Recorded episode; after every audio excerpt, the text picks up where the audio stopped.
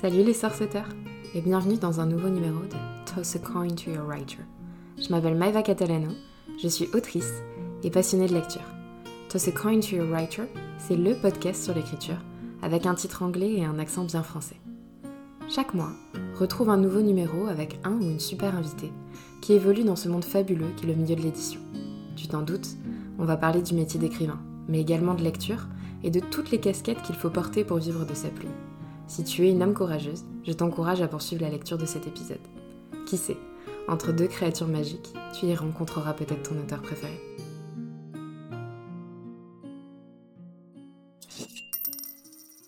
Salut tout le monde, j'espère que vous allez bien. Euh, bienvenue dans ce nouveau numéro d'octobre, ça y est.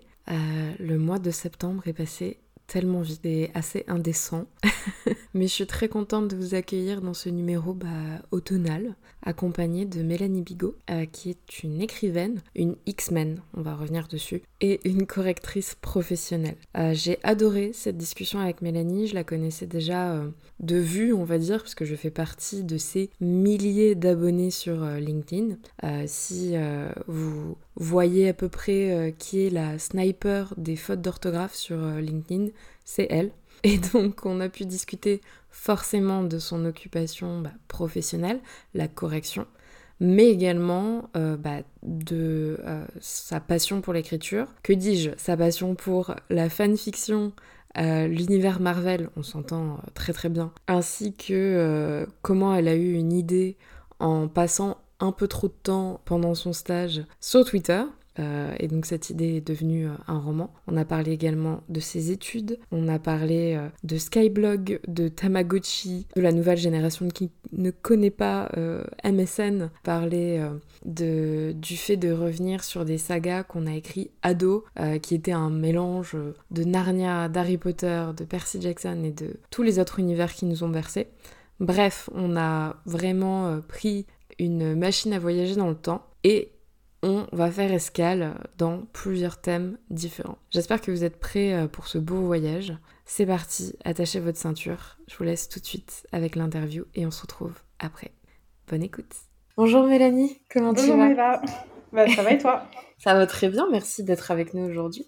Est-ce que tu pourrais te présenter pour les personnes qui ne te connaissent pas encore?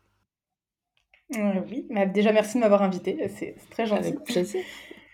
Euh, bah, je m'appelle Mélanie Bigot, euh, je suis correctrice et écrivain, euh, correctrice en freelance. on me connaît sur, sur LinkedIn comme le sniper des fautes d'orthographe, où je publie des posts bah, sur l'orthographe, justement, chaque semaine. et donc écrivain depuis 2010.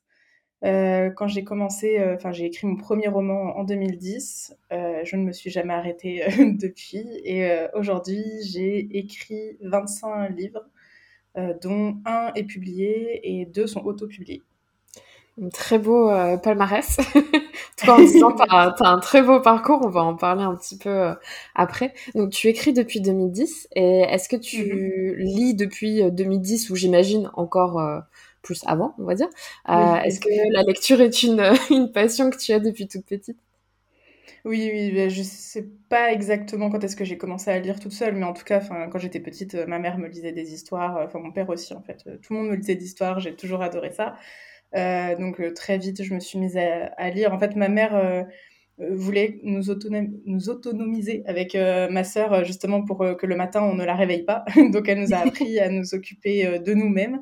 Et bah, l'activité vraiment principale que je faisais le matin, c'était la lecture en attendant que ma mère se lève pour, euh, bah, pour m'occuper. Et, euh, et bah, du coup, euh, j'adorais ça. Aujourd'hui, en tant que correctrice, je lis beaucoup moins qu'avant pour le plaisir, mmh parce que mon travail consiste à lire déjà toute la journée. Donc le soir, j'ai pas trop envie. et le peu de temps libre que j'ai, généralement, ça va plutôt être pour écrire. mais je continue quand même de, de lire. J'ai toujours un livre en cours de route. Enfin, ouais, c'est toujours, toujours comme ça. D'accord, ok. Et quel type de livre alors tu lisais ou tu lis, même si c'est euh, un peu moins maintenant? Est-ce qu'il y a un univers euh, ou un genre euh, spécial qui, qui t'inspire ou que tu affectionnes? Oui, de la fantaisie. J'adore. depuis toujours, enfin, depuis que je suis ado, tout ce qui est fantaisie, fantastique, merveilleux. ça, ça j'adore. Après, depuis que, que, je suis devenue adulte, j'ai un petit peu élargi quand même et je, je lis quelques livres réalistes plutôt des livres, un peu des histoires de vie, enfin, un peu comme des autobiographies, mais des fois c'est complètement romancé. D'accord.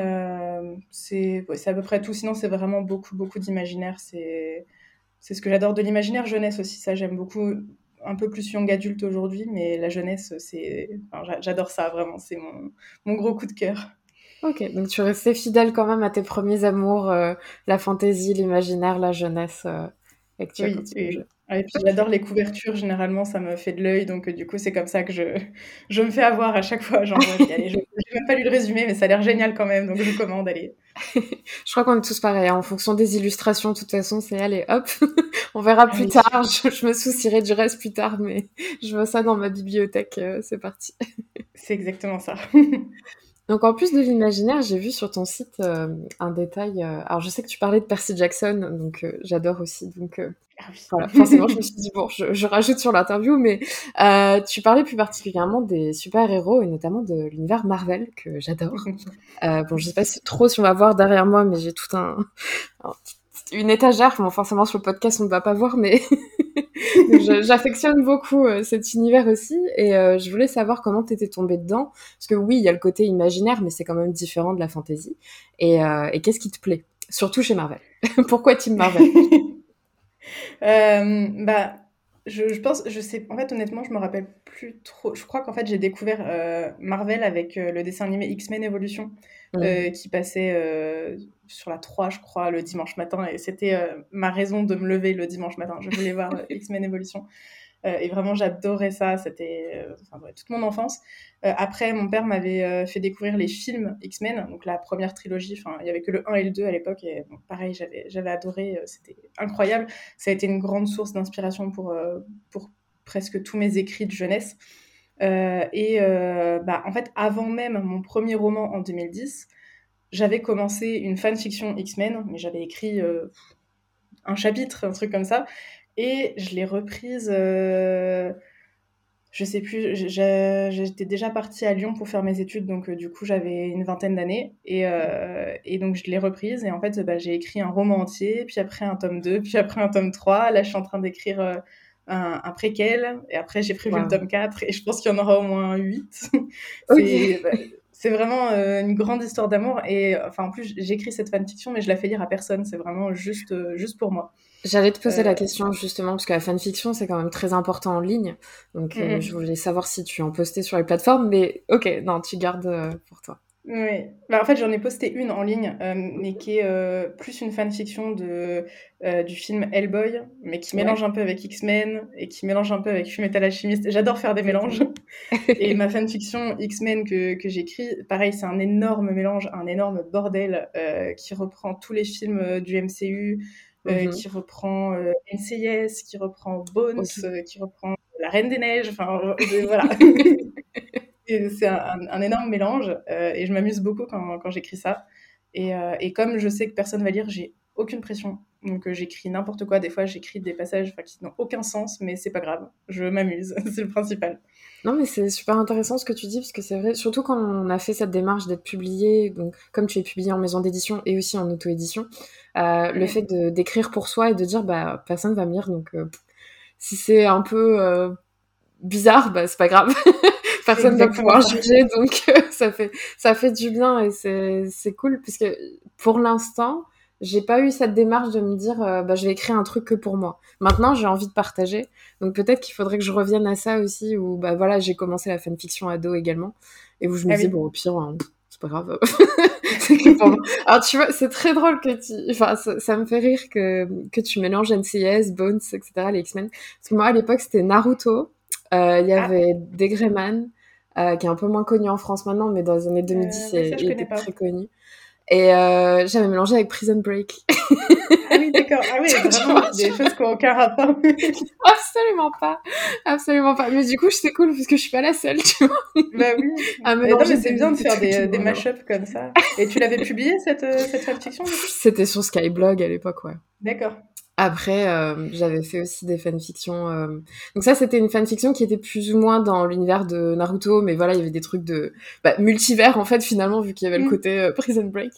Euh, mais après sur fanfiction.net, j'avais fait. Bah, je savais pas que ça s'appelait des, enfin alternate universe, mais j'avais pris les personnages de des Greyman et de Naruto et je les avais mis en mode lycée, etc. voilà, bon, ça c'est. c'est trop cool de faire ça. Moi, enfin, c'est vraiment les, les fanfictions que j'aime justement quand c'est quelque chose de, de, de, différent, enfin, qui sort de la trame habituelle, quoi. Ouais, et puis et moi, surtout, la fanfiction, elle est très différente des films justement euh, mm-hmm. du MCU. Enfin, c'est complètement à part. C'est ce qui est rassurant, rassurant pardon, et je pense que c'est ce qu'aiment bien les fans, c'est quand tu vas prendre des personnages que tu connais déjà, euh, qui malheureusement parfois ont un passif. euh, je pense qu'il y a énormément de, de, de fics euh, avec des, des, univers alternatifs, notamment pour Bucky. Euh, ça c'est, mm. enfin, il y en a, il y en a beaucoup, et parce que ça permet de le voir en fleuriste ou, ou en genre tatoueur. des trucs ça lui correspond mieux, mais fleuriste. Euh. eh ben, détrompe-toi, j'en ai vu énormément, ça me fait beaucoup rire. Ou alors genre euh, barista, tu vois, dans un café, etc. mais pourquoi? Parce que justement, tu vois, le gars ne souffre pas pour une fois. Enfin, en tout cas, pas euh, de, de, de tout ce qu'il a souffert dans, dans, le MCU.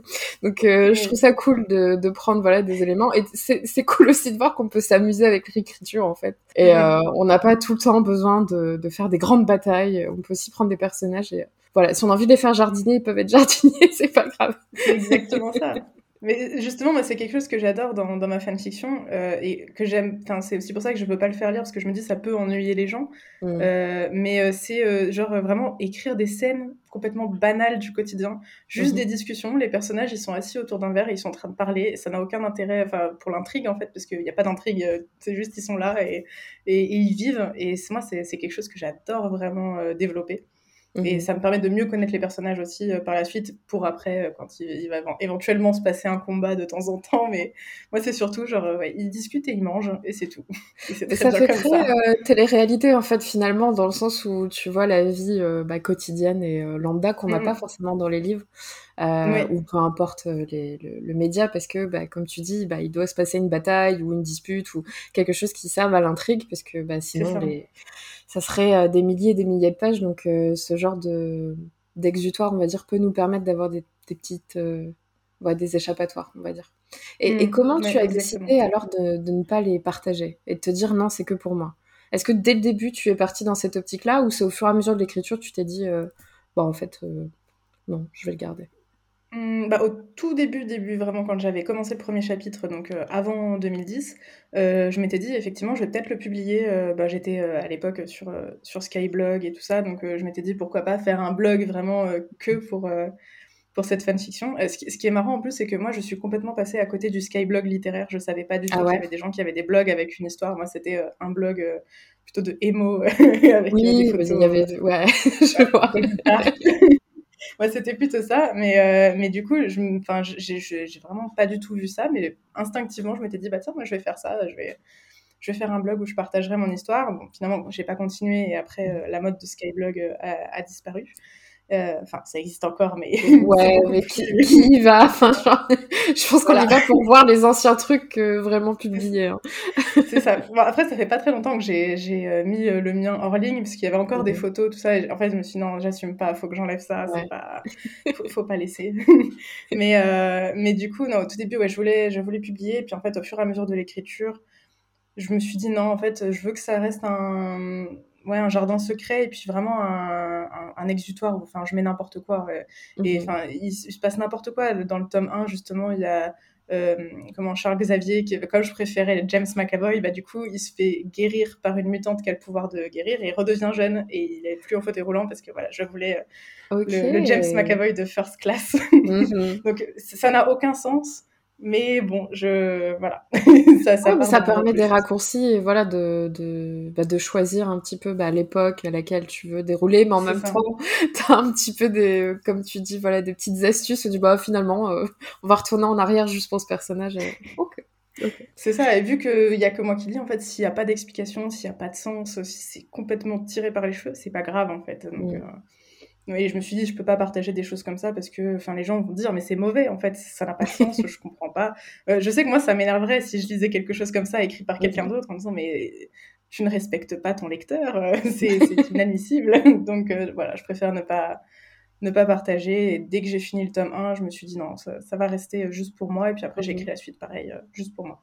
Ok. Et est-ce que c'est quelque chose que sur lequel tu reviens? Donc par exemple, tu vas relire, euh, bah, comme tu parles de plusieurs tomes, tu vas relire le tome 1, donc tu redeviens un petit peu lectrice de ta fiction, ou c'est juste quelque chose que tu vas euh, continuer à écrire? Tu sais, un peu comme un soap opera euh, où tu as des épisodes tous les jours. Non, des fois je relis, bah, surtout pour rester dans le dans l'univers et pour pas faire quand même trop d'incohérences entre les tomes. et là, comme je suis en train d'écrire un préquel, donc qui se passe avant le tome 1, j'ai dû relire des passages du tome 1 justement pour euh, bah, ne pas trop me, me tromper. Euh, mmh. Bon, du coup, ça fait très bizarre de relire des choses que j'ai écrites quand j'avais 16-17 euh, ans, après 20 ans pour, pour la suite, mais, mais oui, c'est pas terrible, donc je suis contente de pas, de pas l'avoir partagé. mais c'est là où on voit l'évolution aussi, donc tu dis, ok, je, suis partie de là, très bien, je note. c'est rassurant sur ce qui se passe c'est important dans mon histoire d'écrivain. C'est vrai, euh, on, voit justement que c'est plus du tout le même style euh, par rapport à, mes romans d'aujourd'hui. Mmh. Vraiment, ça a changé. Donc justement, comme on parle des X-Men, euh, je voulais parler du titre de ton site, parce que dessus, tu te présentes en tant qu'écrivain d'abord, ensuite correctrice, et ensuite X-Men. donc je voulais te demander pourquoi cet ordre, et pourquoi cette présentation? Bah, J'aurais aimé être euh, une X-Man en premier, mais bon, ça fait pas très sérieux. Mhm, je comprends. malheureusement, ce, n'est pas le cas. Euh, ce, n'est le cas que dans ma tête, mais pas, pas dans la vraie vie. Donc, euh, mais comme justement X-Men est quand même une, très très grande, très grande partie de, de ma vie, enfin de, de, mon, de mon activité d'écrivain, de mon activité imaginaire, je me disais c'est quand même important de, le mentionner et surtout sur ce blog, c'est mon blog d'écrivain, pas mon blog de correctrice parce que j'ai deux blogs. Euh, sur le blog de correctrice, euh, c'est là je cherche des clients, donc bon, ça aurait pas, pas fait très sérieux. Mais là, je me suis dit, c'est un blog, euh, un blog littéraire, on, peut se permettre des petites excentricités. Mmh. donc, donc j'ai voulu quand même le mettre, et puis bah, j'ai mis écrivain en premier parce que bah, c'est vraiment comme ça que je me définis. Enfin, pour moi, c'est vraiment mon activité principale, donc c'est pas ce qui me permet de vivre aujourd'hui, mais c'est vraiment enfin ce que je fais au quotidien euh, tous les jours même euh, même le week-end pendant les vacances même si je suis malade. Enfin j'écris tout le temps dès que je peux euh, mais tous les jours vraiment sans exception. Et, et correctrice après bah, en deuxième parce que c'est mon activité professionnelle principale qui me mmh. permet de, vivre. Donc, donc voilà c'était important de mettre mettre les trois et je pense que ouais, c'est un bon ordre Ok, très bien. Euh, alors, donc, on a parlé de tes débuts en fanfiction, et euh, je sais que, enfin, si je me trompe pas, euh, ton premier roman, ta première saga, c'est Abby McAlban. donc, c'est de la fantasy. et j'ai l'impression que c'est vraiment ton, ton bébé, c'est un grand, grand bah, une grande partie de ta carrière d'écrivain. Euh, donc, je voulais te demander, voilà, comment tu as commencé euh, à écrire cet univers, parce qu'il me semble que tu avais autour de 16 ans. Et est-ce que tu peux nous parler de ton attachement, parce que c'est une saga qui continue encore aujourd'hui oui. Alors déjà, c'est Abby McAlban. Ça n'a aucune logique. Ok, donc à la française. Oui, mais ça se passe aux États-Unis, donc ça n'a pas de logique. mais je l'ai toujours dit comme ça. Très bien. voilà. Euh, oui, bah alors c'est le premier roman que j'ai écrit en entier euh, quand j'avais 16 ans. Effectivement, je l'ai commencé en 2010. Euh, c'est, bah, il y a une inspiration de X-Men déjà dedans. On voit au début, il y a, y a, une école de magie avec, avec des élèves. très vite, je me suis éloignée de ça, mais au début, c'était vraiment la grosse inspiration. C'est, je ne savais pas du tout que j'allais le finir quand je l'ai commencé parce qu'en fait, j'avais déjà commencé plein de romans avant, pendant toute mon adolescence et qui s'arrêtait au bout de, euh, je crois, le maximum, ça a été quatre chapitres, euh, quelque chose comme ça. Donc, euh, ouais, je me disais, enfin voilà, je, vais commencer comme d'habitude, je terminerai pas. Et en fait, bah, j'ai réussi à le terminer, curieusement. Et c'était pas censé être une saga au début. En fait, j'avais aucune idée de ce que ça allait être. Vraiment, je suis, je suis partie complètement à l'aveugle dans ce projet. Et puis, bah, finalement, en fait, quand j'ai terminé, je me suis dit, j'ai bien envie de continuer et de rester avec les personnages. Mmh et bah, j'ai construit une trame qui tient sur six tomes, mmh plus après des bonus, mais vraiment l'intrigue principale, elle, c'est sur six tomes. et là, aujourd'hui, j'en ai écrit cinq, j'en ai publié quatre. Enfin, je les ai retirés de la publication, mais je les avais publiés avant. Et en fait, quand j'ai commencé à devenir un peu plus professionnelle au niveau de l'écriture, mmh quand je me suis lancée sur LinkedIn, que j'ai ouvert mon blog et tout ça, je me suis dit que vraiment, il fallait, enfin, je pouvais pas laisser cette saga comme ça. Il faut que je la retravaille parce que bah, je l'ai écrite j'avais 16 ans. Et euh, bah, comme X-Men, justement, on voit le style qui n'est plus du tout d'actualité. Les personnages sont des adolescents de 16 ans et ils parlent bah, comme des profs de français de 50 ans. c'est, ça n'a pas, c'est, ouais, c'est, pas très agréable à lire. Il y a aussi des incohérences, des, des, choses qui vont pas. Donc, à l'époque, j'avais pas du tout fait bêta lire mon livre par qui que ce soit. Enfin, je connaissais pas du tout la bêta lecture. Mhm. Euh, je l'avais pas fait corriger. Enfin, c'était ma grand-mère qui avait corrigé, mais pareil, je, pensais pas forcément à l'importance de la correction euh, en tant qu'auteur auto-édité, ce qui est ironique vu que je suis devenue correctrice. Mais voilà. Euh, du coup, il faut que je les retravaille, mais je pense que je les remettrai à la vente bah, quand ce sera fait. Je ne sais pas quand, mais, mais un jour peut-être. Oui, parce que tu as l'air d'avoir beaucoup de projets, donc pour arriver à à trouver un équilibre entre tout ça, c'est compliqué. Mais je comprends et je pense qu'on est tous passés par là. J'ai eu un peu la, la même expérience. J'avais euh, pseudo auto-édité puisque c'était pas du tout professionnel à l'époque, euh, bah, autour de 15 ans, genre euh, une saga. Alors moi, c'était un mélange de bah un peu Twilight, un peu Percy Jackson, un peu, tu vois, mais il y avait cette idée aussi de d'héroïne qui arrive dans une école magique, tu sais, on a tous commencé par là de toute façon, donc euh, voilà. et, euh, et ouais, c'était une catastrophe. Et euh, j'avais réédité, euh, j'avais recommencé à travailler dessus en 2018 et là finalement c'est en 2021 mhm. où j'ai encore réécrit. Et cette fois-ci bon j'ai eu l'aide de, de, de bêta lecteur et lectrice et une correctrice, donc on voit une nette différence, mais c'est vrai que euh, bah, tu gardes quand même l'âme que, que tu avais euh, quand tu avais 16 ans. Donc même si tu repasses en correction, il y a toujours un petit truc où tu vois que c'était une plume qui était pas mature. Après, c'est en premier, premier, premier roman, donc il faut accepter aussi que ce sera jamais parfait.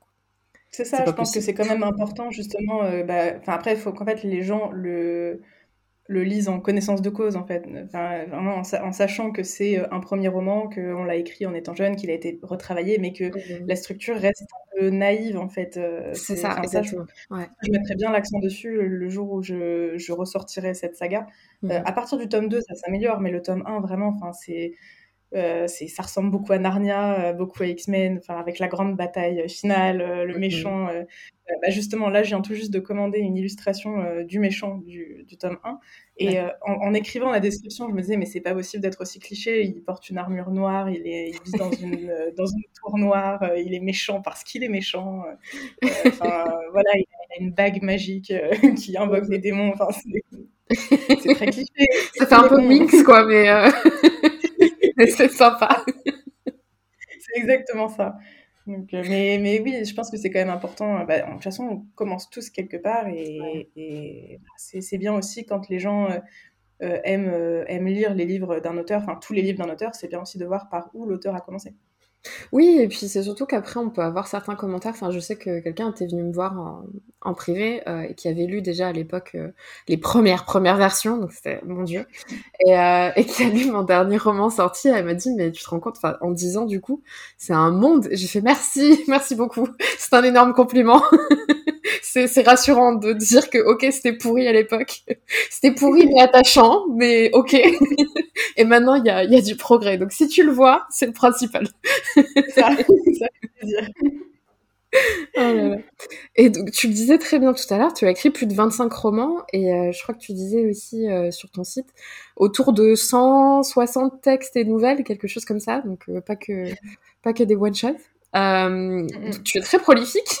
en plus de 10 ans, je trouve ça énorme.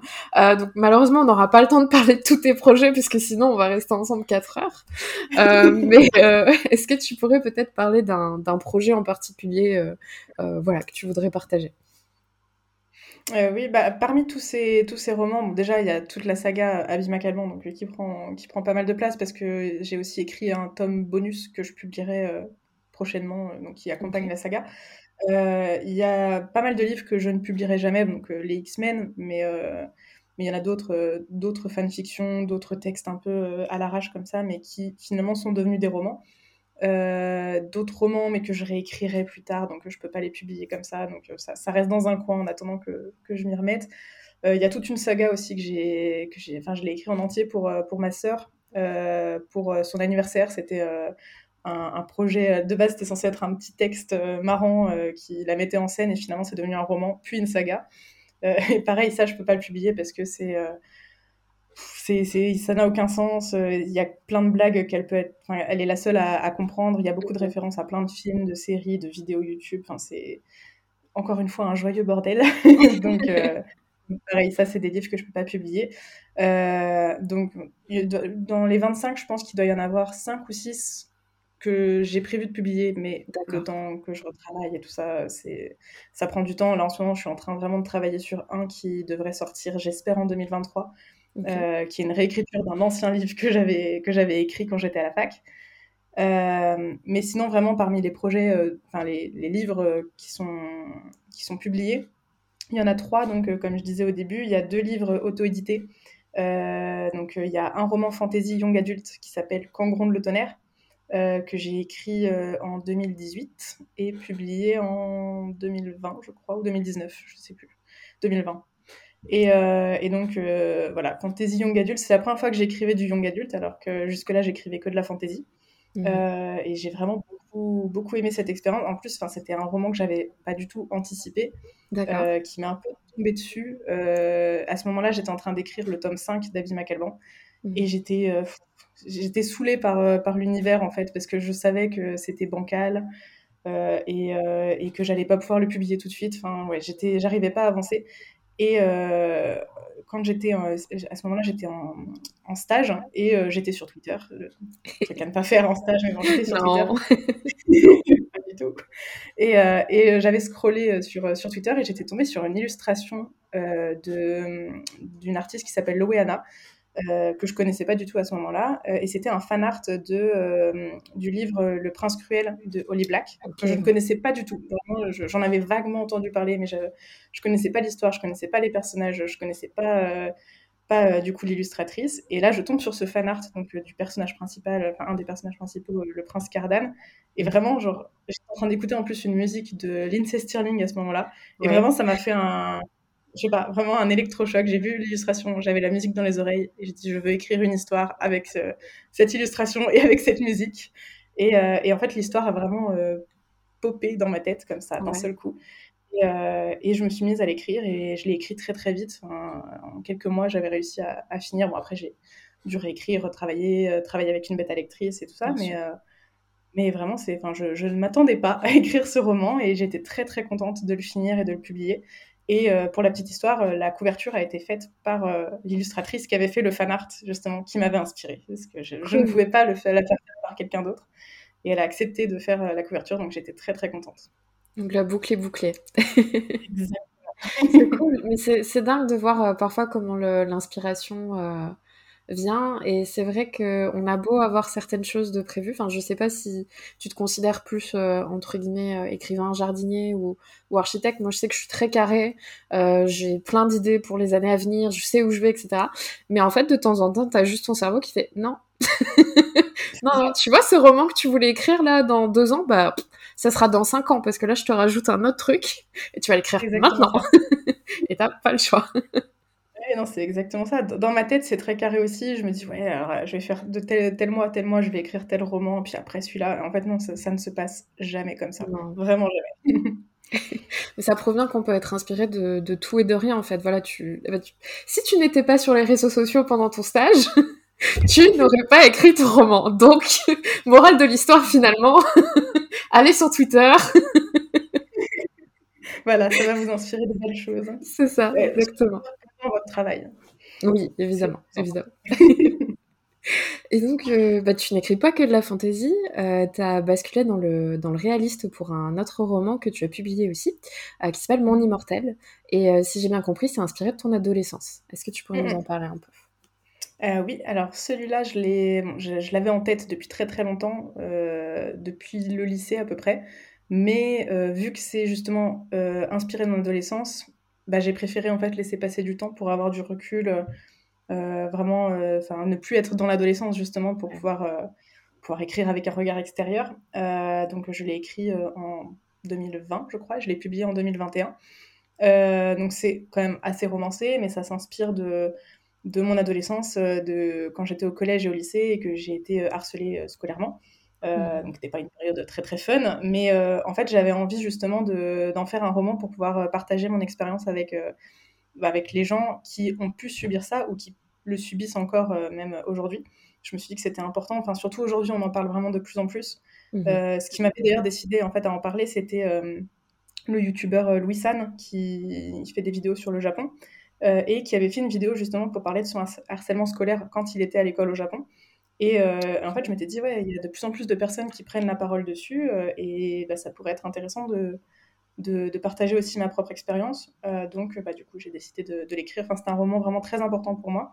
Mmh et, et, en plus, c'était assez touchant de me replonger dans. Bah, là, c'était les années 2010, l'époque Skyblog, justement, MSN, mmh où j'écoutais Tokyo Hotel. c'était vraiment enfin, ouais, c'était vraiment plein de nostalgie, c'était vraiment, vraiment une bonne expérience. Euh, j'ai eu l'impression justement de, fermer un peu ce chapitre de ma vie. Euh, c'était un peu comme une thérapie justement en fait d'écrire ce roman. Euh, donc j'étais vraiment vraiment très contente de réussir à, à, le terminer. Et en plus il y a eu un très beau projet qui en a découlé parce qu'il y a une personne en fait qui l'a qui l'a lu et qui l'a vraiment beaucoup aimé et qui m'a proposé en fait de, de m'acheter euh, des exemplaires et de les offrir, euh, enfin que ce soit moi qui aille les offrir à une classe euh, que je choisissais. et donc, bah, du coup, j'ai choisi mon ancien lycée parce que je suis encore en contact avec mon professeur de philosophie, qui est un des personnages du livre. Et, et, du coup, on a organisé en fait une rencontre avec sa classe l'année dernière. Enfin, c'était une classe de terminale. ils avaient tous lu le livre et on a, on a pu échanger dessus pendant, pendant une bonne heure, même une heure et demie, je crois. Euh, mmh et maintenant, les livres sont au CDI du, du, lycée et les gens peuvent euh, les lire euh, bah, autant qu'ils veulent. Et chaque année, normalement, on devrait faire une rencontre comme ça. Donc là, j'attends des nouvelles, mais normalement, on devrait en faire une autre cette année. Et c'était vraiment super de pouvoir échanger sur, bah, déjà sur cette thématique. Euh, du harcèlement scolaire. Et puis même après, on a parlé d'écriture, euh, mmh de freelancing et tout ça. Donc c'était vraiment très très intéressant. J'avais, c'était, c'était bien de pouvoir parler avec des, adolescents parce que c'est pas des gens que je rencontre dans la vie de tous les jours. Et euh, pouvoir partager mon expérience et avoir leur expérience à eux aussi, soit dans l'écriture, soit dans, le harcèlement scolaire. bon, là, il n'y avait pas beaucoup de personnes qui subissaient, enfin en tout cas, personne l'a dit. mais en tout cas, oui, parce que après, c'est un peu compliqué de le dire, mais en tout cas, il y en avait qui disaient vraiment qu'ils avaient conscience de ça, qu'ils avaient envie de faire des choses euh, pour, euh, pour que ça s'améliore, sensibiliser les parents, sensibiliser les élèves, euh, sensibiliser les profs. Donc, non, c'était vraiment, vraiment une très très bonne expérience. C'est enfin, génial l'expérience que tu as eue finalement de prendre quelque chose, bah, une blessure. J'imagine que c'était pas facile de, de, retourner dans ça. Donc, même si tu parles de nostalgie, évidemment, mais tu as tout le côté euh, négatif hein, qui, venait avec ça, d'avoir pu, euh, pu euh, clore le chapitre et guérir un peu, et en plus faire la passation avec une nouvelle génération pour bah, que le livre continue à vivre finalement et qu'il y ait un dialogue. Enfin, je trouve ça génial. Génial. Mmh. Est-ce que ça va? ils ont, ils ont capté tout ce qui était Skyblog et tout? Ou alors ça a été le coup de vieux en mode un Tamagotchi? Qu'est-ce que c'est? Non, je... J'ai eu l'impression, après, euh, j'avais quand même mis des notes de bas de page pour certains trucs, parce que justement, euh, je l'avais fait, euh, je l'avais fait corriger par une, une, camarade freelance à l'époque, mhm. qui, qui, était plus jeune que moi, et qui disait, mais enfin, pourquoi tu parles de MSN Enfin, c'est vieux, personne connaît, tout ça. Et non, moi je connais, et les gens de ma génération connaissent. Le j'avais mis C'est ça. Ça m'avait fait un peu mal quand même à ce moment-là. Bah, tu m'étonnes. Euh, rien que t'en parles, là, je suis euh, vexée. Euh. c'est ça. non, mais je, tenais vraiment à les laisser parce que c'est, enfin, ça se passe vraiment en 2010, donc ça aurait été complètement anachronique de parler de WhatsApp. Enfin, surtout que moi, comme j'ai pas de smartphone, je ne connais pas tout ce qui est WhatsApp et tout ça. Donc, j'aurais même pas pu en parler en connaissance de cause. D'accord. C'est un choix de pas avoir de smartphone ou c'est juste par habitude où tu t'es dit non, je je veux pas de réseaux sociaux, etc. bah, c'est ça. Bah, en fait, bon, ça, c'est mon côté vraiment euh, boomer euh, de. Enfin, ouais, j'aime bien les vieilles technologies. J'ai encore un MP3 qui fonctionne à pile. Enfin, ah, j'aime pas. comprends parfaitement. et donc, j'ai un très vieux Nokia euh, qui me sert juste à faire sonner mon réveil le matin et envoyer un texto à ma mère quoi. Mais euh, après, j'aime pas tout ce qui est tactile. Et vu que mon travail consiste à être beaucoup connecté justement euh, sur, euh, sur LinkedIn, et puis même maintenant, je me suis lancée sur Instagram, bah, du coup, j'ai pas envie d'être connectée vraiment H24. Mmh tout ce qui est travail, c'est sur mon ordinateur. Et quand je ferme mon ordinateur, bah, je suis plus du tout connectée. J'ai pas la tentation d'aller voir des notifications sur un téléphone. Quand je mmh suis avec des gens dans la vraie vie, justement, j'ai pas mon téléphone greffé à la main et je peux faire ça. Bah, je trouve que c'est une démarche euh, tout à fait honorable. Enfin, je comprends tout à fait parce que c'est vrai que bah, on se coupe jamais, hein. on se coupe jamais sinon. Mais comment tu fais sur Instagram alors, sans, sans smartphone? Est-ce que tu passes par l'ordi? Je sais pas si. Oui, alors maintenant, on peut passer par, par ordinateur pour poster. Alors, juste pas pour les stories.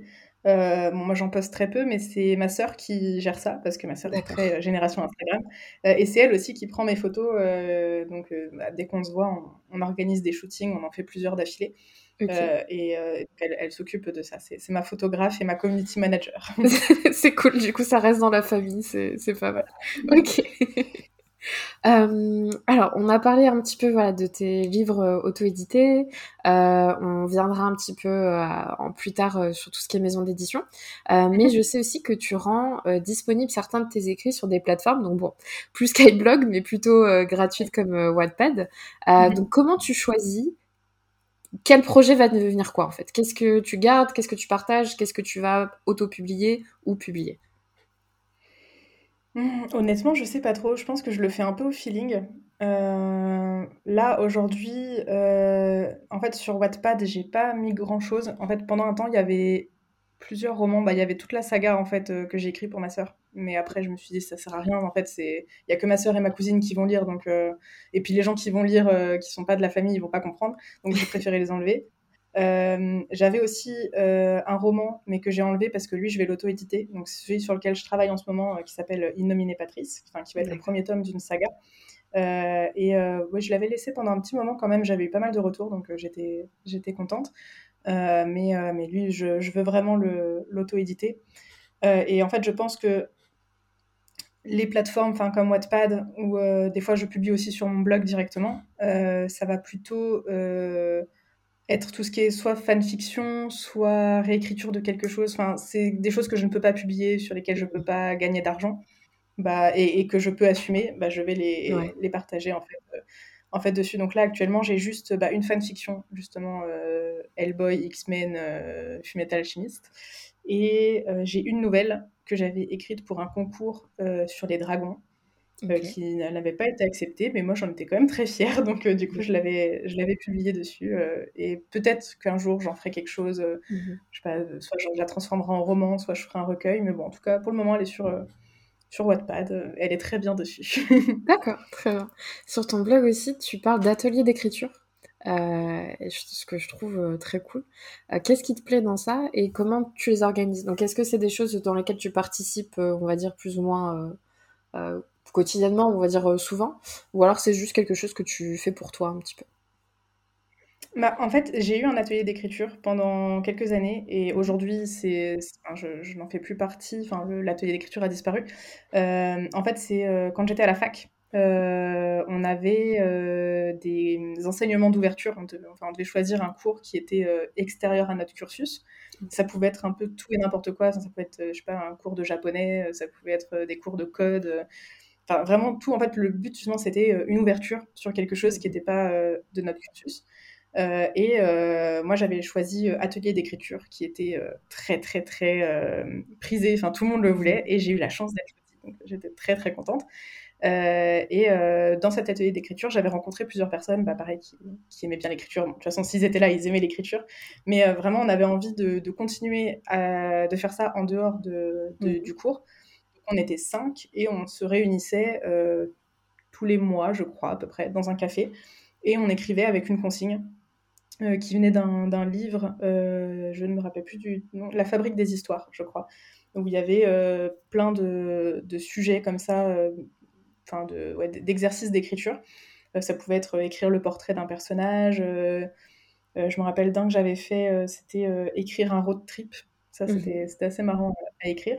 Et donc, à chaque fois, en fait, on, se donnait une consigne, on écrivait, et puis après, on mettait en commun et, on se faisait des retours. Enfin, c'était vraiment, euh, vraiment très cool. Donc, euh, cette section sur mon blog, en fait, j'ai mis, euh, j'ai pas mis tous les textes, il faudrait que je, les mette, mais en fait, c'est qu'il faut que je les corrige, que je prenne le temps, en fait, tout simplement de le faire. Mais, mais j'en avais mis quelques-uns, et parce que, ouais, à chaque fois, c'était vraiment, vraiment cool. Ça, ça permettait, en fait, d'entraîner notre plume Mmh et, euh, et de, de, travailler sur autre chose, parce qu'on avait tous euh, des, des, projets de romans, de nouvelles euh, en dehors. Et là, ça permettait de travailler sur autre chose avec une consigne. Et je trouve que c'est vraiment pas mal pour, pour l'imagination, justement, de, des fois, en fait, de vraiment suivre une consigne. À chaque fois que j'ai eu des, des périodes de syndrome de la page blanche, j'ai écrit avec des consignes, soit pour des concours, soit juste des exercices que je trouvais, et ça m'a toujours beaucoup aidé. Donc ça, c'était vraiment, vraiment bien. Et puis bon, après, l'atelier s'est terminé quand on a, on a chacun pris nos, nos, chemins, enfin des chemins différents à la fin des études, mais pendant, pendant, ça a duré bien deux ans, je crois, et c'était vraiment chouette. D'accord, ok, très intéressant. Alors avant de continuer, parce qu'on parle depuis tout à l'heure de voilà, tes études, on commence à parler de tes études et on va parler un petit peu plus de, bah, de ton métier, euh, j'aime bien faire une euh, petite interlude euh, et en ce moment c'est une interview portrait chinois. Mmh. Donc voilà, je vais, je vais te poser quelques questions si tu étais et tu vas pouvoir me, répondre en fonction. si ça te va. Justement, on avait eu ça en atelier d'écriture comme exercice. L'atelier officiel de la fac. J'avais bien aimé. Alors, euh, si tu étais à un moment de la journée? Mmh, Le soir, parce que c'est le moment où je suis le plus inspirée pour, euh, pour écrire. Généralement, genre, après manger, euh, c'est là où j'ai plein d'inspiration. Ok, très bien. Si tu étais une star, une célébrité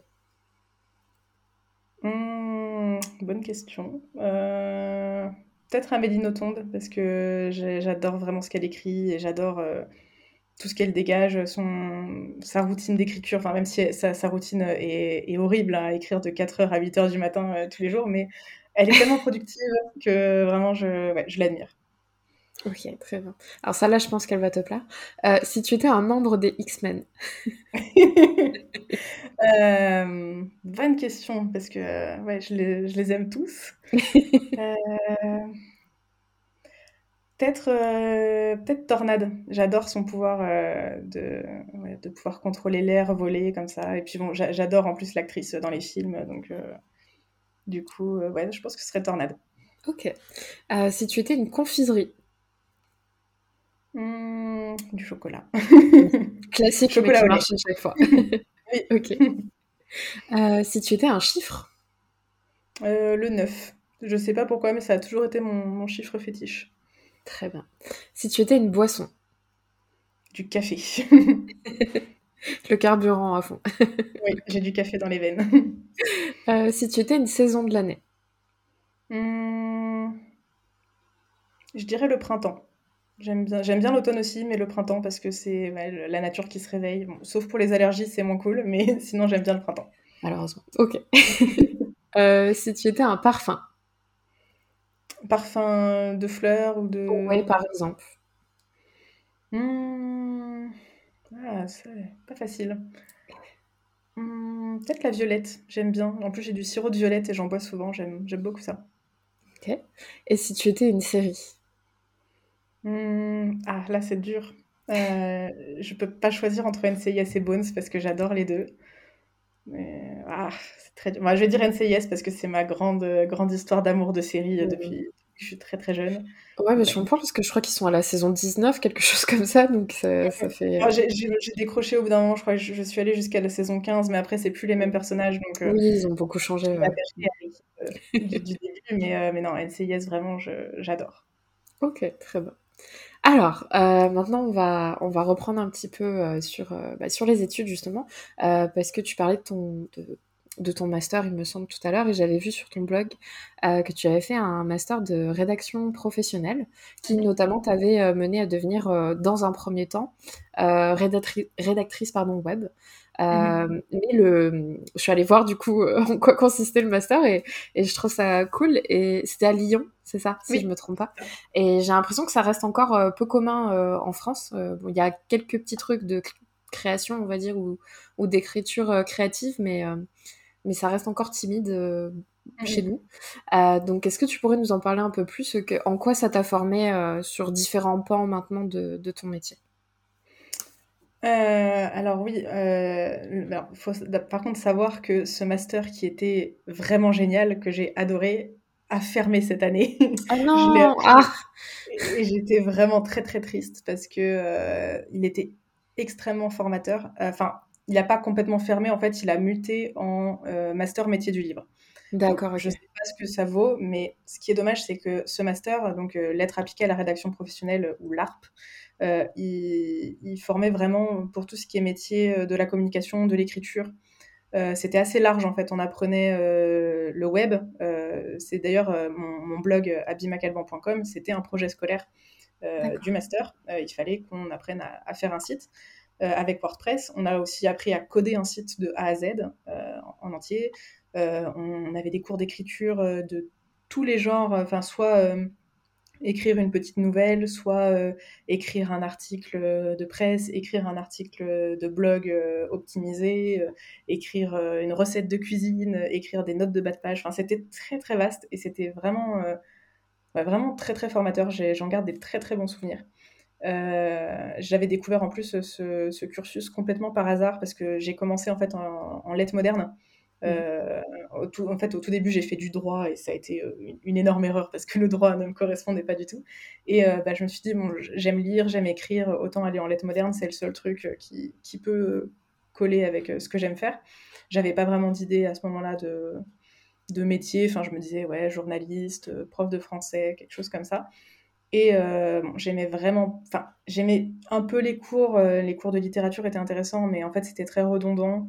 Euh, il y avait beaucoup de dissertations et euh, moi, j'étais pas fan. En fait, je voulais surtout faire des écritures d'invention, mais bon, il y en avait pas, malheureusement. Et euh, à part, du coup, l'atelier d'écriture. et en fait, j'ai rencontré bah, justement une fille en atelier d'écriture qui faisait lettres appliquées, donc une licence de lettres appliquées. On avait pas mal de cours en commun avec les lettres modernes, mais il y avait des cours beaucoup plus concrets d'écriture, des cours d'édition, des cours de journalisme. Euh, je sais plus exactement ce qu'il y avait d'autre. Enfin, c'était vraiment beaucoup plus concret. Et en fait, j'ai eu la révélation en me disant, mais c'est ça qu'il faut que je fasse. Et euh, donc, j'ai redoublé et je suis allée en, lettres appliquées et j'ai pas du tout regretté. C'était vraiment, vraiment formidable. Et donc, j'ai fait après le master qui était dans la continuité, en fait, euh, de, cette licence. et donc, là, qui était encore plus concret, justement, où on apprenait vraiment concrètement comment écrire. On avait des, des cours d'écriture. C'était. c'était vraiment très intéressant. Et en plus, on avait aussi un cours qui nous permettait de rencontrer des professionnels de, en fait, qui, qui avait toujours un rapport avec, euh, avec euh, notre, euh, notre formation. Donc, c'était des, des, rédacteurs, on a eu un freelance aussi, un rédacteur freelance. des, il y avait quelqu'un qui était venu aussi qui travaillait pour des ateliers d'écriture, justement, enfin, des cours d'écriture littéraire. Mmh. Enfin, ouais, c'était que, que, des choses comme ça. Donc, en fait, je découvrais tout un monde parce que la rédaction web, je connaissais pas du tout à ce mmh. moment-là. C'est Vraiment, je ne pensais pas qu'on pouvait vivre de l'écriture sur, euh, sur Internet comme ça. Et donc, bah, forcément, moi qui aimais écrire, je me suis dit, c'est la révélation, je veux faire ce métier. Bon, finalement, j'ai pas tant aimé que ça parce que j'adore écrire, mais j'adore pas écrire pour les autres. Ouais. c'est écrire pour moi. Euh, donc, euh, j'ai bah, fait mon, mon, stage déjà en rédaction web. après, je me suis lancée comme freelance et j'ai dû travailler un an comme rédactrice web avant de me consacrer entièrement à la correction euh, parce que bah, j'avais beaucoup de demandes. Euh, en fait, je faisais rédaction et correction, mhm. mais euh, comme j'ai eu beaucoup de demandes en correction et que c'était ça qui m'intéressait, bah, j'ai très vite arrêté la, rédaction web. D'accord, ok. Et pourquoi tu t'es lancé en freelance et pas, par exemple, te dire, bon, bah, comme tu as fait un stage, bah, je vais rester avec telle entreprise ou alors je vais chercher s'il y a des annonces Enfin, je sais qu'en ce moment, il y en a énormément. Euh, c'est vrai que c'est un rédacteur, euh, c'est un métier très en vogue. Euh, mais mais c'était peut-être un métier un peu nouveau il y a quelques mmh. années. Donc ouais, pourquoi avoir décidé Parce que surtout, j'essaie de me mettre à ta place à la sortie du master, à la mmh. sortie des, ouais, des études, et de dire bon bah je vais en indépendante directement. Je pense que j'aurais eu un peu peur. ah oui, j'étais vraiment terrifiée. C'était c'était un, saut dans le vide, euh, de très très très très haut, vraiment. Euh, mais euh, bah, j'avais une camarade de master qui s'était lancée en freelance pendant son stage, en février, je crois. et en fait, parce que je, connaissais un peu le freelancing, mais ça me paraissait vraiment quelque chose de complètement inaccessible. genre, il y a des gens qui sont freelance, mais en fait, c'est pas possible quand même de le devenir. C'est un peu des élus, une élite un peu mmh. obscure. Et en fait, bah, elle a fait ses démarches, elle s'est lancée en freelance. Pendant son stage, elle a trouvé ses premiers clients. Et je me suis dit, bah, c'est vrai, en fait, c'est, pas si dur que ça. Il faut juste bah, se, se, donner les moyens, en fait. Mais, euh, mais si je me donne les moyens, il n'y a, pas de raison que j'y arrive pas. Donc, bah, du coup, j'ai fait des démarches aussi. Euh, je me suis lancée officiellement le 1er octobre 2019, donc juste euh, après ma soutenance en fait de, de, mémoire. Bah, l'après-midi même après la soutenance, j'étais dans ah un café en train de faire les démarches pour créer mon entreprise. et j'avais déjà créé mon blog et tout ça. Et, euh, et c'est à ce moment-là aussi où je me suis lancée sur LinkedIn pour euh, faire toute une, une stratégie, comme on dit, d'inbound marketing pour attirer les clients à moi parce que moi, je n'avais pas du tout envie de prospecter, j'avais pas envie d'envoyer des messages aux gens pour dire travaillez avec moi s'il vous plaît. C'était pas du tout mon truc. Donc, donc c'est pour ça que je me suis lancée sur, sur les réseaux. Mais ça a été vraiment, enfin, la première année a été très très dure psychologiquement en tant que freelance parce qu'il y a toujours cette peur de, de, trouver des clients justement et on dit si on n'en trouve pas, bah, on n'a pas d'argent en fait. Et en plus, comme je sortais de stage, euh, j'avais pas le chômage, donc en fait je comptais sur euh, mes parents et mon, mon copain pour, euh, bah, pour vivre, donc j'essayais de vivre avec le strict minimum.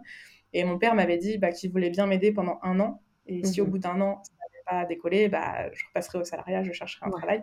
Et j'avais pas du tout, du tout, du tout envie d'être d'être salarié parce que le stage que j'ai fait, enfin j'ai pas, j'ai pas non plus aimé vraiment être comme ça derrière un ordinateur toute la journée dans un bureau, prendre les transports.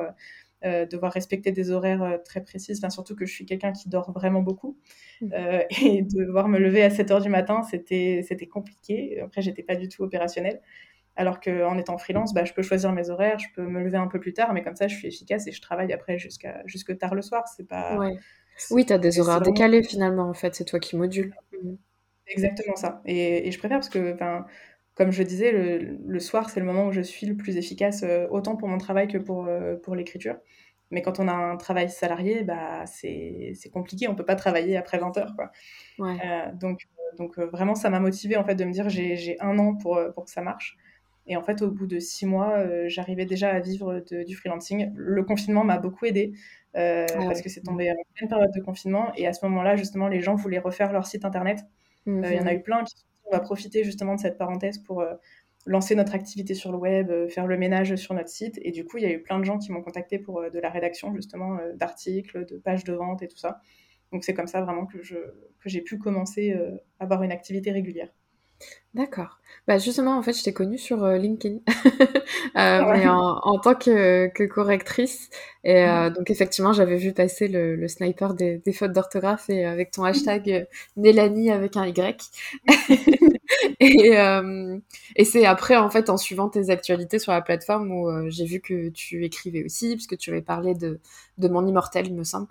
Euh, et, j'étais allée voir un petit peu après euh, bah, le côté euh, écriture créative de, ton profil.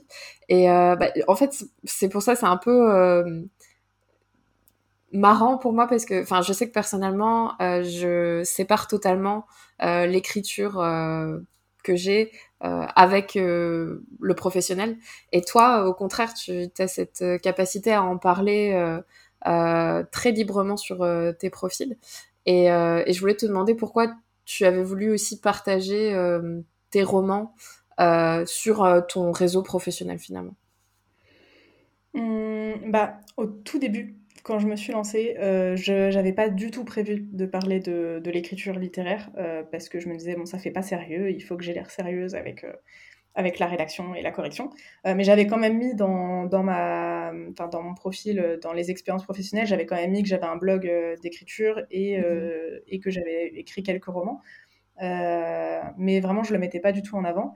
Et j'avais fait la connaissance d'un spécialiste en personal branding sur LinkedIn qui m'avait dit bah, j'ai vu justement ton profil, j'ai vu que tu étais écrivain et c'est dommage de pas de pas le mettre en avant en fait. Euh, c'est, enfin, en plus, c'est quand même assez lié à ton activité, euh, à la fois de rédactrice mais aussi de correctrice. Mhm. Et je me suis dit bon, bah, effectivement, pourquoi pas Je peux, je peux en parler un petit peu.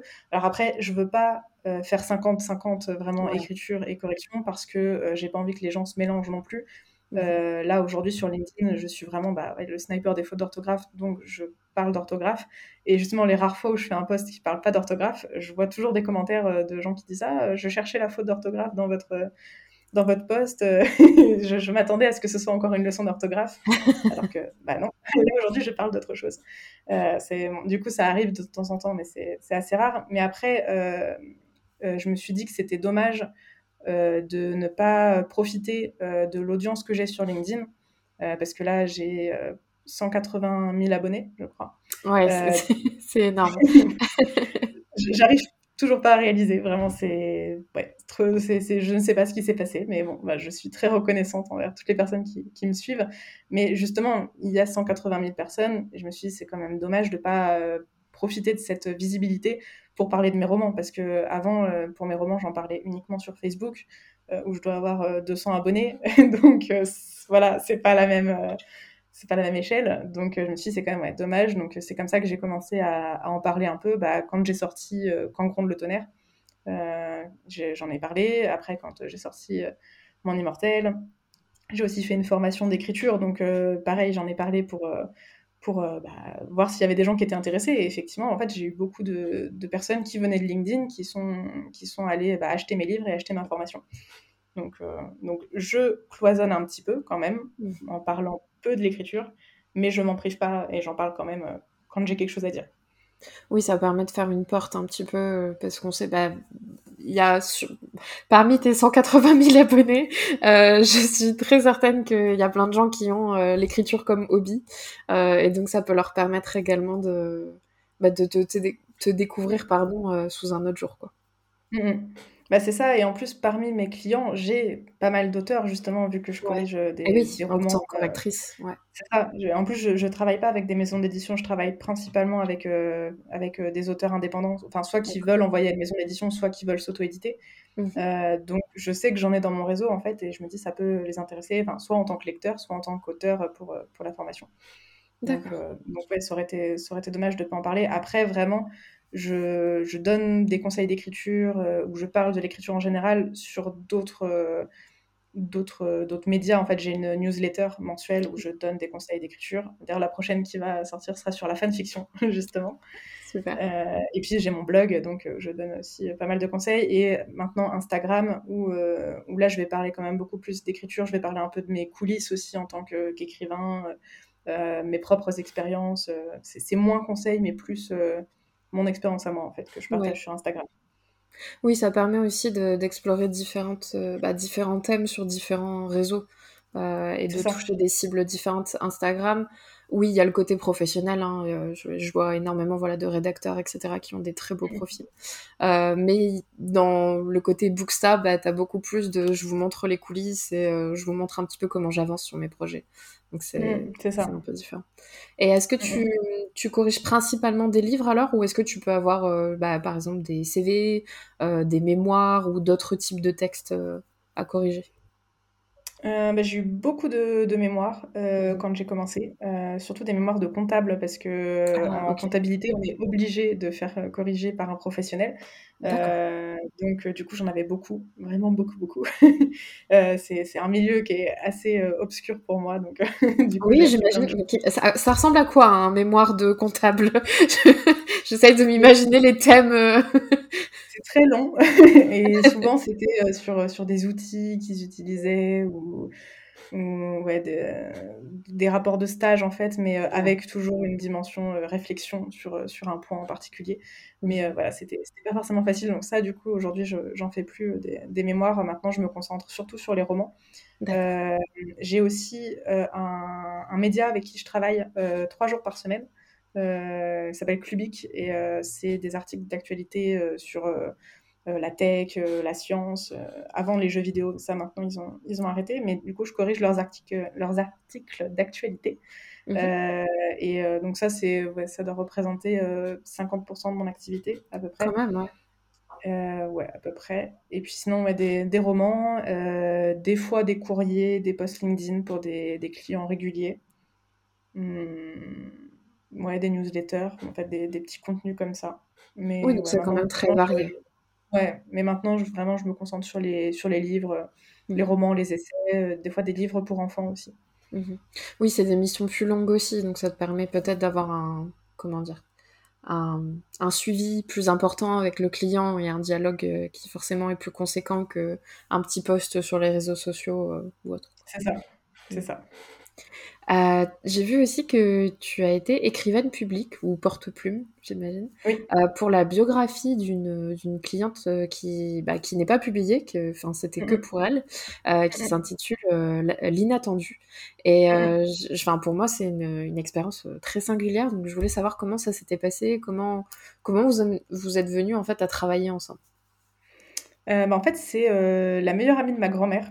Euh, et euh, donc qui euh, ma grand-mère a été mon mon agent littéraire pendant le début de, de, ma, de ma carrière d'écrivain. et en fait, tous ses amis avaient acheté Abby McAlban quand il était sorti, quand je l'avais auto-édité. Donc, du coup, j'ai beaucoup de lecteurs retraités de, de Calvin. J'adore. Et donc, cette, cette, amie avait lu le livre et en fait, elle avait dit à, ma grand-mère que ça pourrait être cool justement que bah, j'écrive un livre pour elle. donc, en fait, c'est un livre juste histoire de famille. Euh, c'est l'histoire de sa grand-mère, l'histoire de sa mère, et après son histoire à elle. Donc trois, trois, histoires qui se suivent. Euh, et en fait, c'était vraiment que pour elle et pour, pour ses enfants et ses petits-enfants. Vraiment que pour, pour la famille. Euh, alors à l'époque, j'étais j'étais étudiante en droit, je crois, et donc j'avais pas encore 20 ans, et, et j'étais j'étais allée donc chez elle en Suisse où elle m'avait bah, raconté un peu voilà, les grandes lignes de de, toutes ces histoires, j'avais pris des notes et puis après bah, j'avais écrit l'histoire. Elle voulait que ce soit romancé, donc enfin j'avais écrit comme c'était un roman en fait où je plaçais les éléments euh, qu'elle m'avait donnés. Mhm. Euh, et donc euh, donc voilà, j'ai mis longtemps à, l'écrire, j'ai dû mettre plus d'un an. alors que c'est pas un très gros livre, mais bon déjà j'avais commencé après mes études en lettres, donc j'avais quand même pas mal de, travail à côté. C'était une première année, donc il y a quand même beaucoup de travail en L1. et, et, en plus, c'était très compliqué, comme, comme j'ai dit par rapport à la rédaction web. En fait, j'aime bien écrire, mais j'aime pas écrire pour les autres. Et ça, ça m'a permis de bien m'en rendre compte, justement. Enfin, c'était une bonne expérience, en fait, de justement d'écrire comme ça quelque chose qui sortait complètement de, de ce que je fais d'habitude. Euh, surtout qu'à cette époque, j'envisageais de ne jamais écrire autre chose que de la fantaisie. Vraiment, euh, il n'y avait que la fantaisie dans ma vie. C'est après, j'ai décidé d'écrire d'autres choses, mais, euh, mais à ce moment-là, j'avais jamais écrit de, texte réaliste. Et donc, euh, c'était euh, c'était un très gros challenge. Vraiment, ça a été. ça a été assez compliqué et en même temps enrichissant. Et du coup, j'étais quand même contente de, d'arriver à le finir. Enfin, c'était en fait mon, premier, mon premier vrai travail en rapport avec l'écriture. Donc, c'était vraiment, vraiment une bonne expérience. Après, à ce moment-là, j'avais envisager peut-être de devenir prête-plume euh, professionnellement. Mais en fait, je me suis dit, non, si, si, je mets un an à écrire un livre à chaque fois, en fait, euh, c'est pas intéressant. Ça, va être compliqué de, de, manger autre chose que des pâtes, quoi. Voilà, c'est un peu... même les pâtes, là... oui, c'est... Pourquoi pas un à côté, mais c'est vrai que ça a l'air d'être une occupation quand même très chronophage. Euh, Et puis bon, euh, c'est quand même je pense, très compliqué de, savoir qu'on a entre les mains le, vécu d'une personne. Euh, c'est ça. C'est ça, je trouve que c'est compliqué. Et puis en plus, bah, comme j'avais pas d'expérience à ce moment-là, euh, je ne je, savais pas quelles questions poser. Je pense qu'une mmh. personne qui fait vraiment ce métier professionnellement, elle, a, elle doit avoir toute une trame, un, processus, euh, je sais pas, des questions vraiment à poser très précises pour qu'il ne manque rien. Alors que moi, en fait, bah, j'ai juste écouté ce qu'elle me disait de temps en temps, j'ai posé deux, trois questions, mais je ne savais pas exactement quoi demander. Donc, en fait, je pense que dans, dans l'histoire, il y a plein de trous, il doit, il doit manquer plein de choses, il y a des choses qui doivent être euh, vraiment inexactes. Mmh. Donc, euh, donc oui, après, je pense que c'est, comme tout métier, c'est quelque chose qui s'apprend, en fait. Là, moi, j'étais étudiante, c'était, c'était pour rendre service. c'est le début, ouais. Mmh. Mmh. Euh, et donc dernièrement, tu as sorti un livre, en fait, un, un cahier, qui s'appelle Mon cahier d'écrivain, commencer et finir un roman en 10 étapes. Euh, qui est sorti euh, bah, cette année aux éditions, euh, alors je ne saurais pas le prononcer. de Boc. De, Boc, très bien, supérieur.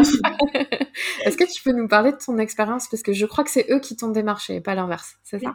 Ok. C'est ça. bah, ils m'ont trouvé sur LinkedIn. Donc, comme quoi, vraiment, ce réseau est, est incroyable. il permet de faire plein de rencontres. Euh, et euh, donc en fait, euh, une des éditrices donc de Deboc m'a contactée. elle avait deux projets pour moi en fait, un projet d'écriture littéraire, donc mon cahier d'écrivain, et un projet sur l'orthographe. donc j'ai choisi le projet d'écriture littéraire et, et on, était éventuellement censé faire le deuxième projet après, mais ça m'a tellement fatiguée que, que j'ai préféré mettre ça entre parenthèses. Ça a été une expérience très très enrichissante, mais aussi très très fatigante. Euh, parce que bah, justement, là, il fallait encore une fois écrire euh, avec des consignes. Euh, j'ai été très très libre quand même. De... Enfin, c'est moi qui ai choisi le, le plan, ce que j'allais mettre dedans. Enfin, c'était avec, avec mon expérience d'écrivain et puis ce que, enfin, tout ce que j'avais lu aussi, tout ce que j'avais appris. Mais en fait, faire ça en en, parallèle de mon travail, parce que bah, je devais quand même continuer de travailler euh, en tant que correctrice à côté. Je devais continuer de gérer euh, mes réseaux, euh, LinkedIn, mes blogs, ma newsletter. c'était, c'était vraiment très, très fatigant. Donc, ouais, je, à la fin, j'étais, très contente du résultat et en même temps, j'étais complètement lessivé. Ouais, j'imagine. Ouais, donc j'ai pris des, grandes vacances là après cet été, ça m'a fait bien justement pour me requinquer un peu. Mais, euh, mais donc ouais, c'était, c'était quand même une, bonne expérience. Et donc euh, c'est un cahier, euh, enfin, c'est pas vraiment un cahier en fait, c'est un cahier parce qu'il y a des fiches à la fin de chaque chapitre.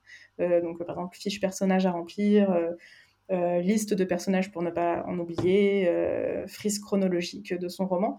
mais c'est quand même avant tout des conseils. Il y a donc 10 chapitres et chacun fait entre, je sais pas, 10 et 15 pages avec mmh. des conseils concrets vraiment sur comment écrire son roman, de, de l'idée initiale à la fin avec la correction et la bêta lecture.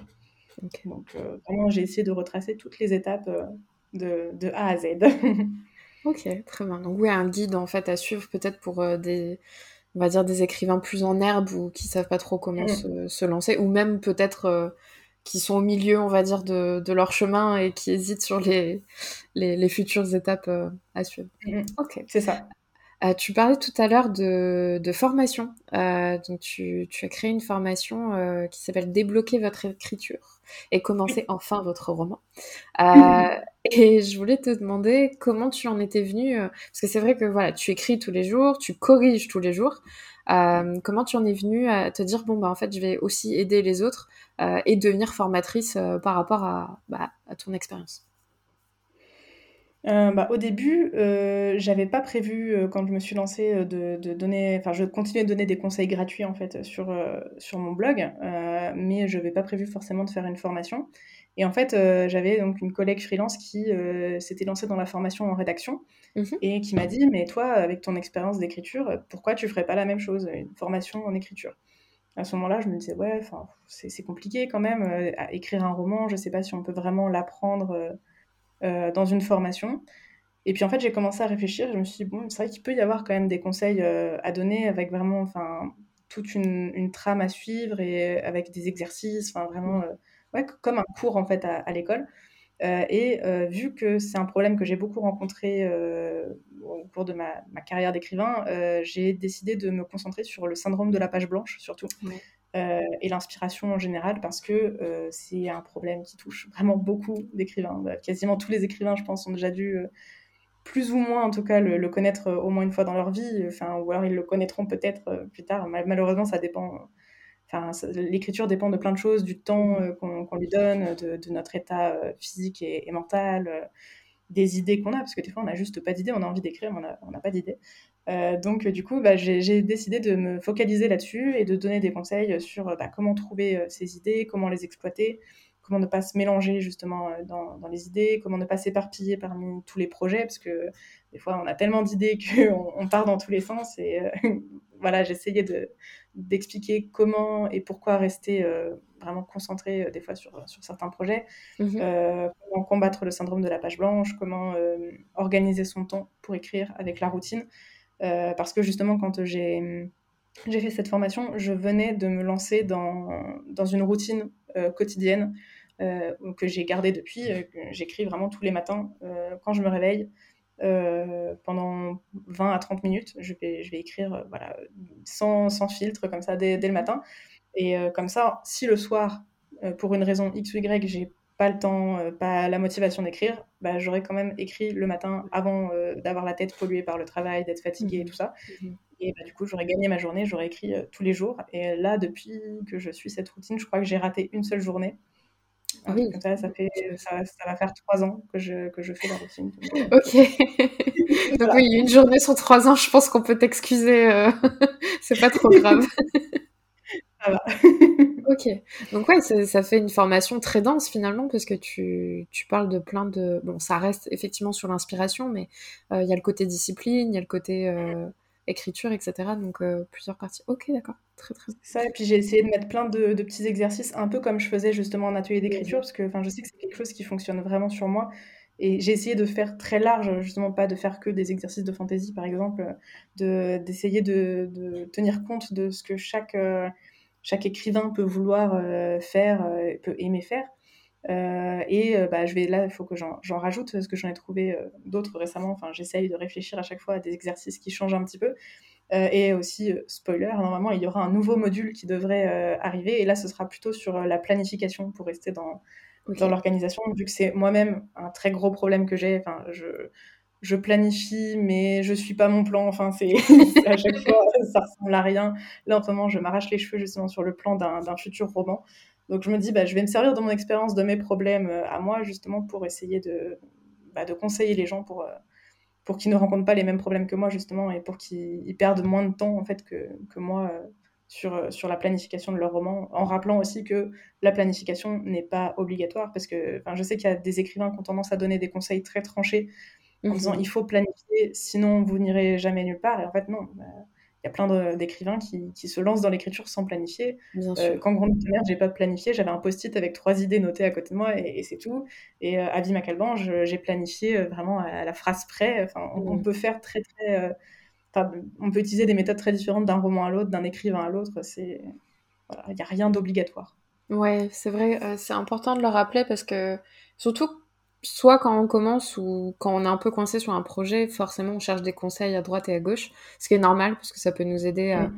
Mais le souci, c'est qu'on a euh, blanc d'un côté et noir de l'autre, d'un compte à un autre. Donc on se dit, bah, je choisis A ou B. Qu'est-ce que, parce que vous me dites le contraire? Donc, euh, euh, faut pas hésiter à tester et voir euh, bah, ce qui nous convient, puisque l'ancienne, enfin, l'invitée que j'ai eue le, mois dernier, Tamara euh, Baliana, elle, c'est tout le contraire. Euh, elle me disait justement que voilà, au départ, elle a deux mots, euh, un prénom et puis c'est tout. Et que si on lui donne un plan, ben, la page blanche arrive parce que ça la bloque dans sa créativité.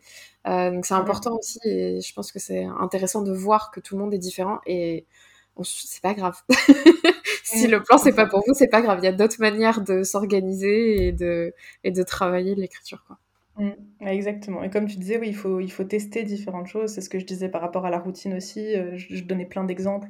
J'avais même écrit un article euh, sur mon blog avec euh, des routines d'écrivains du web pour changer un peu des écrivains qu'on voit tout le temps, Kafka, Amélie Nothomb, tout ça. Là, j'avais pris des écrivains vraiment du web à qui j'avais envoyé un questionnaire et pour, pour justement voir qu'il y a toutes les routines possibles et imaginables. Il y en a qui, qui, font au saut du lit, il y en a qui font en plein milieu de l'après-midi, il y en a qui font toute la journée, il y en a qui font le soir, il y en a qui font la nuit. Enfin, ça peut vraiment euh, être n'importe quand, donc faut tester. Et puis en plus, faut pas se dire, euh, bah, j'ai testé cette méthode, elle marche pour moi, ce sera cette méthode pour toujours.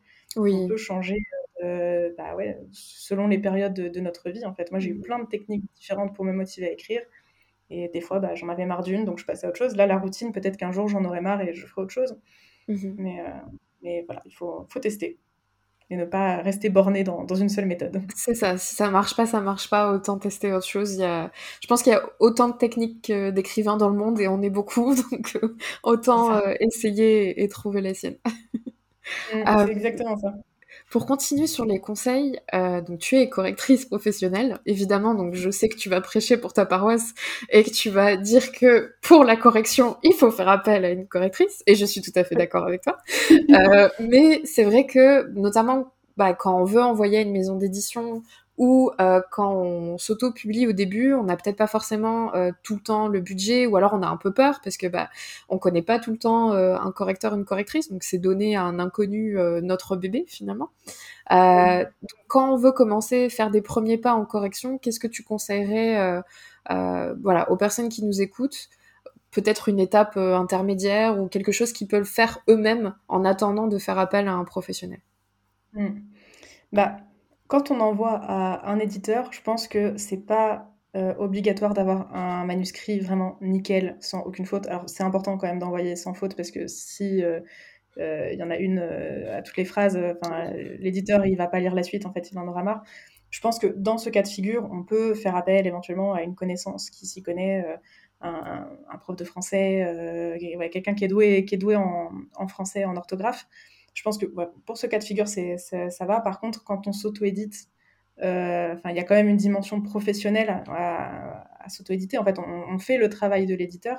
Mhm. Euh, bah, je pense que oui, il faut quand même là euh, faire corriger par un professionnel et bah, même si ça coûte cher, il faut, il faut, faut mettre le budget. Donc bien sûr, tout le monde n'a pas, n'a pas, n'a pas l'argent pour. Je pense, alors soit on peut éventuellement faire une une campagne Ulule ou quelque chose comme ça pour justement avoir le budget. Il y en a pas mal qui font ça pour avoir le budget aussi pour la couverture parce que c'est c'est quelque chose. si on fait faire par un professionnel, ça coûte cher. Hein, vraiment, c'est pas c'est pas donné. Euh, en tant que qu'auteur auto-édité, il vaut mieux aussi faire bêta lire. Donc, euh, je sais qu'il y a des bêta lecteurs euh, gratuits sur, sur des, dans des communautés. Mais si on veut vraiment le faire par un professionnel, pareil, il va falloir avoir le budget. Donc, je pense que si on, veut vraiment faire un travail très professionnel, nickel, ça, on peut faire justement une campagne Ulule pour, pour avoir le budget si, si on ne l'a pas. Après, vraiment, quand on se lance euh, dans la correction, euh, alors ça, c'est quelque chose contre lequel je me bats vraiment euh, beaucoup, c'est les correcteurs charlatans qui n'ont pas de formation, en fait, pour, pour être bon en orthographe. Enfin, bon, il y a, bon en orthographe et il y a, correcteur, en fait. On, doit être au-dessus même des, personnes qui sont bonnes en orthographe. On doit connaître toutes les subtilités.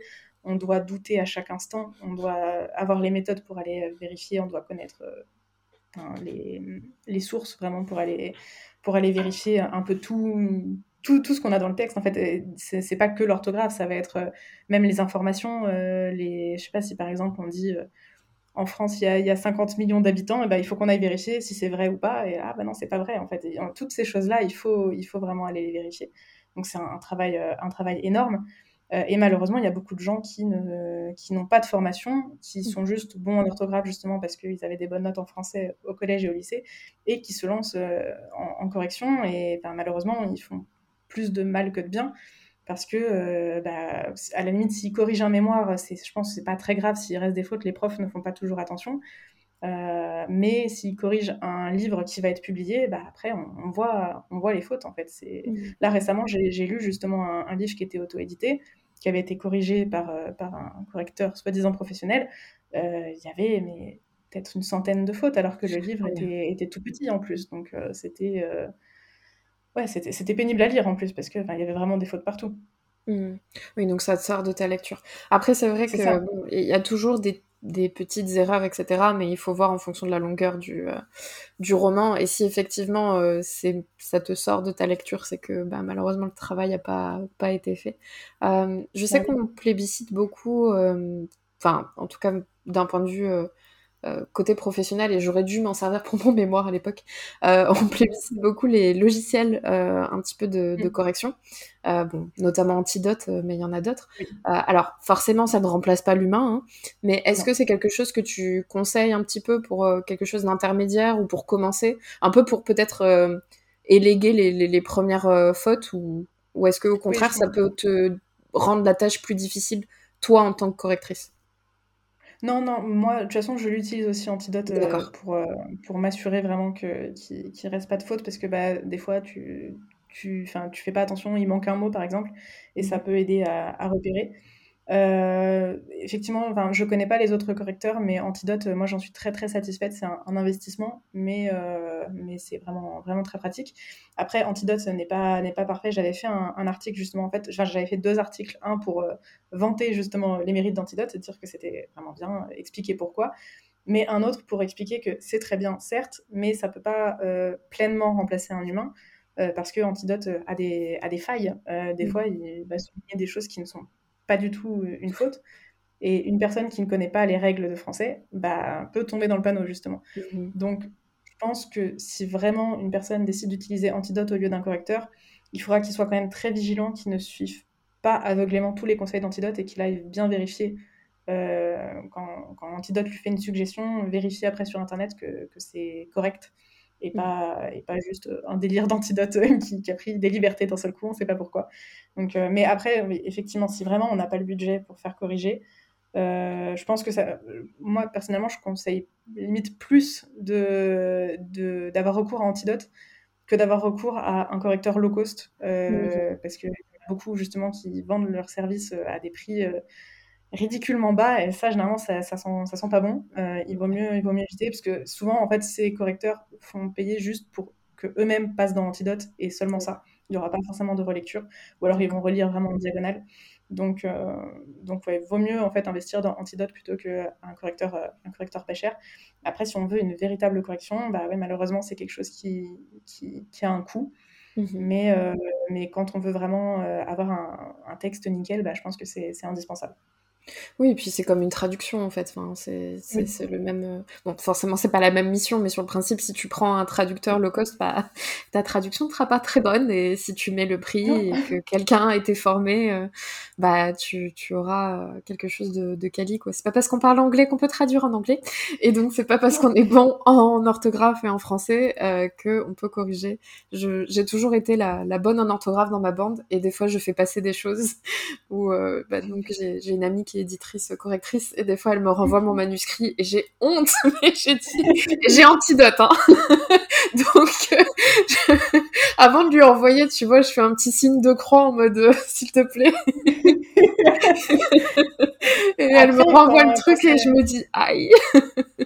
non, mais quand c'est notre propre texte, c'est encore plus dur de voir les fautes. Des fois, on est tellement à fond dans l'écriture et après même dans la relecture, en fait, on connaît tellement notre texte que des fois, on peut laisser passer des, fautes monstrueuses. Euh, moi, j'avais euh, laissé, euh, bah, c'était dans, dans de le tonnerre, je crois, filtre, c'est une, potion en fait, filtre d'amour, je sais pas quoi. je l'avais écrit avec un F, comme les filtres, les filtres Instagram, quoi. J'avais pas du tout fait attention. J'avais vraiment pas fait attention. Oui, ton cerveau a tendance un petit peu à traduire entre guillemets, ou quand tu as des mots qui manquent, préposition, quelque chose comme ça. Et mmh. en fait, euh, ton cerveau, il le voit, quoi. Donc, euh, c'est mmh. vrai que, bon, alors, tout dépend de la taille de ton roman, ça va être compliqué, mais euh, j'essaye de lire à voix haute le plus possible mmh. dans mes phases de, de, correction, donc moi, à, à, ma hauteur, on va dire. parce que, notamment dans les dialogues, ça me permet de me rendre compte, bah non, en fait, l'accord, il va pas être comme ça, ou alors bah, c'est con de, de, l'écrire comme ça. Ça fait pas du tout euh, naturel. Et ça peut aider aussi avec des tournures de phrases où on se dit euh, ça sonne bizarre. Ah ouais, non, ça aide beaucoup. Moi, c'est ce que je fais aussi. Et c'est ce que euh, Flaubert faisait avec ses, ses dialogues. Il les lisait avant, justement, pour voir si ça faisait bien naturel, si c'était bien français. Et, ouais, si ça s'enchaînait bien. Donc, ouais, la lecture à, à voix haute, même là, en tant que correctrice, des fois, euh, quand je vraiment je suis sur un passage un peu compliqué, je vais me mettre à le lire à voix haute ou, enfin, ou à le murmurer si je suis dans un coworking, mais euh, pour, pour quand même, je sais pas, le, dire vraiment et pas l'avoir juste dans la tête. Mmh c'est, on, suit plus la, la, phrase en fait et on va plus repérer s'il y a quelque chose de bancal, d'incorrect, s'il manque quelque chose. Mmh je trouve que c'est une bonne méthode totalement. Bah écoute, je suis arrivée euh, à la fin de, mes questions. Donc euh, si tu as un petit mot euh, à faire passer ou quelque chose à rajouter, un truc voilà, que je t'ai pas, je t'ai pas demandé, c'est le moment. le micro est à toi. Euh, je sais pas, juste bah, que j'ai un livre qui devrait sortir en 2023. On va, on va espérer que, que, que j'y arrive. et bah, ce sera un livre fantastique cette fois qui enfin donc c'est Innominé Patrice, celui qui était euh, sur Wattpad et euh, qui parle euh, de, des anges, des démons, du purgatoire, de, des sorcières, voilà. Petit teasing. Très bien, ok. Bah écoute, merci beaucoup Mélanie d'être venue aujourd'hui. C'était un plaisir de te recevoir. Puis à bientôt, j'espère. Merci à toi. Ah bah oui, merci beaucoup pour l'invitation. C'était vraiment cool. Voilà, j'espère que vous avez apprécié le voyage, que vous avez aimé euh, revenir ou retourner dans le temps à grands coups de skyblog, de retour au lycée et euh, de fanfiction euh, mêlant manga, NCIS, Bones et toute autre série policière américaine avec une touche de mutants et de super-héros. C'était très très très intéressant pour moi d'avoir cette ambivalence de correctrice professionnelle et de rédactrice également mais aussi euh, le côté un peu plus créatif. Donc comme vous avez pu voir, Mélanie, c'est vraiment un couteau suisse, euh, formatrice, écrivaine, X-Men, je retourne dessus, mais également correctrice, euh, rédactrice, prête-plume, écrivaine publique, bref, vous avez compris, euh, son CV est long comme le bras, ou long comme un ticket de caisse, comme dirait euh, une de mes amies. J'ai énormément appris durant cette interview, donc je ne manquerai pas d'aller la réécouter pour prendre des notes, euh, pour m'imprégner de tous les conseils de Mélanie. Et je vous encourage évidemment à faire de même. En attendant, on se retrouve le mois prochain pour novembre, ça y est. Mais d'abord, je vous laisse l'automne, tranquille, je vous laisse fêter Halloween, et on, on en reparle plus tard. On se revoit très très vite sur les ondes. A plus Merci à toi d'avoir écouté jusqu'au bout cette entrevue pour Toss a Coin to Your Writer. J'étais ravie de t'avoir à nos côtés pour cette interview et j'espère te revoir bientôt pour de nouvelles aventures. Tu retrouveras toutes les infos de cet épisode en description. Tu peux également me trouver et me contacter sur tous les réseaux sociaux à Maeva Catalano. Je sais, c'est pratique. On se voit dans un mois, ou plus rapidement encore si le dieu des romans le veut. À très vite